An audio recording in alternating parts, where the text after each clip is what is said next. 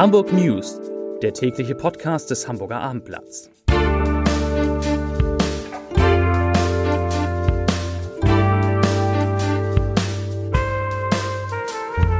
Moin, mein Name ist Lars Heider und heute geht es um die Zukunft eines Medienhauses, das seit Jahrzehnten zu den größten und wichtigsten Arbeitgebern Hamburgs gehört. Und weitere Themen.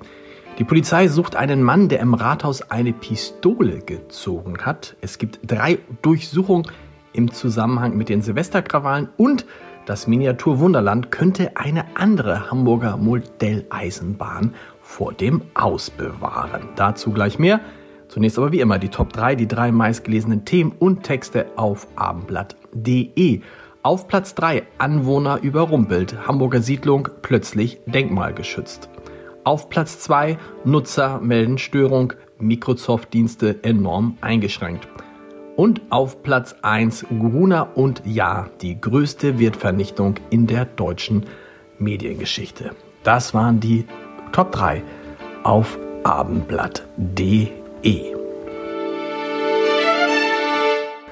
Mit einer kämpferischen Mittagspause und vielen kreativen Titelbildern haben 250 Mitarbeiterinnen und Mitarbeiter, die früher zu Gruner und Jahr gehörten, gegen die Pläne protestiert, die ihr neuer Eigentümer RTL Deutschland mit ihnen hat. Sie bekamen dabei prominente Unterstützung, denn Hamburgs Kultursenator Carsten Broster erklärte Folgendes und richtete sich damit mehr oder weniger direkt an Thomas Rabe, der Chef von Bertelsmann und RTL Deutschland in Personalunion ist. Kultursenator Carsten Boster erklärte, ich zitiere, die Zukunft der ehemaligen Gruner und Jahr-Titel ist noch immer ungewiss. Es wird Zeit, dass die Ungewissheit für Mitarbeiterinnen und Mitarbeiter endet und es eine klare Perspektive für die Zukunft gibt. Für mich gilt nach wie vor, wer Verantwortung für ein Medienhaus trägt, übernimmt damit nicht nur wirtschaftliche, sondern auch gesellschaftliche und öffentliche Verantwortung. Ich hoffe daher sehr, dass die einmalige journalistische Tradition des Hauses nicht nur nach aktuellen Marktgegebenheiten und den Interessen des Fernsehsenders RTL bewertet wird. Die journalistische Qualität und publizistische Vielfalt, für die die Titel des ehemaligen Hauses Gruner und Jahr stehen, sind die besten Voraussetzungen, um sie in die Zukunft zu führen. Sie sind nicht zuletzt ein wesentlicher Pfeiler unserer Demokratie, für den alle Medienschaffenden eine besondere Verantwortung tragen. Zitat Ende. Und zu Gruner und Jahr gibt es jede Menge Texte, Informationen, Zitate auf abendblatt.de. Ein mit einer Pistole bewaffneter Mann hat versucht, im Rathaus zu Hamburgs ersten Bürgermeister Peter Tschentscher vorzudringen. Jetzt sucht die Polizei fieberhaft nach dem Unbekannten. Es wird nicht ausgeschlossen, dass er den Bürgermeister erschießen wollte. Die Staatsschutzabteilung des Landeskriminalamtes ist deshalb eingeschaltet. Am Freitag war der seriös wirkende Mann in der frei zugänglichen Rathausdiele aufgetaucht.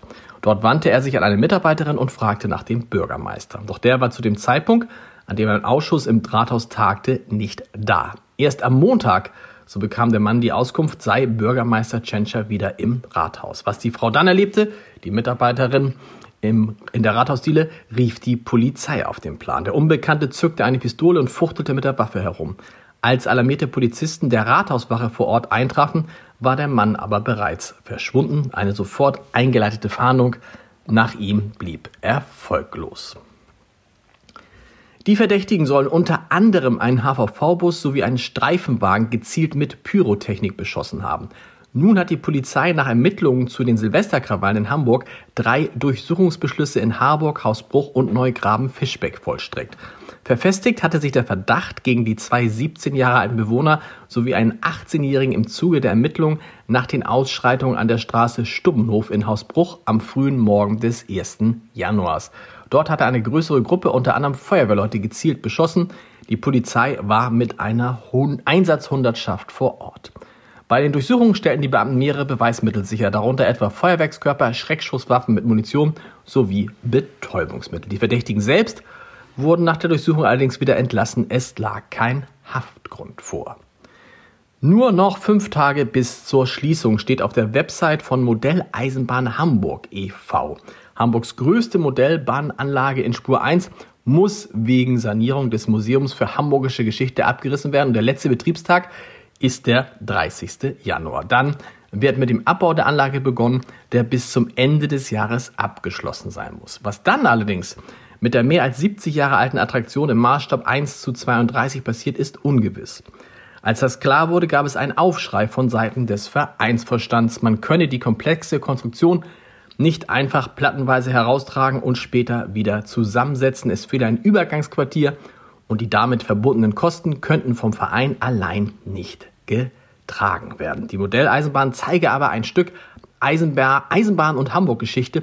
Man zerstöre mit dem geplanten Prozess ein Kulturgut. Und wer kann das verhindern? Vielleicht die Brüder Gerrit und Frederik Braun.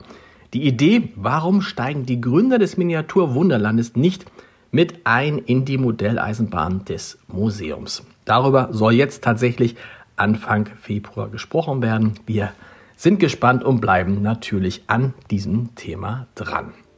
Zum Podcast-Tipp des Tages. Er war erfolgreicher Unternehmer und Manager, zuletzt als Deutschlandchef des Meinungsforschungsinstituts Ipsos. Doch mit Anfang 50 verabschiedete sich Michael Hoppe aus der Wirtschaft und entschied sich fortan nur noch unentgeltlich zu arbeiten. Entstanden ist dadurch die Stiftung Step for Children und ein neues Unternehmen, diesmal allerdings im südlichen Afrika. In unserer Reihe Entscheidetreffen Heider spricht der inzwischen 74 Jahre alte Hamburger über seinen Aus- und Umstieg, die Konkurrenz unter allen, die anderen helfen wollen und über die Gelassenheit, die er in Afrika gelernt hat. Hören Sie mal rein unter www.abendblatt.de slash Entscheider. Dort finden Sie natürlich auch mein Gespräch mit Markus Lanz im Thalia Theater. Und wir hören uns morgen wieder mit den Hamburg News um 17 Uhr. Bis dahin. Tschüss.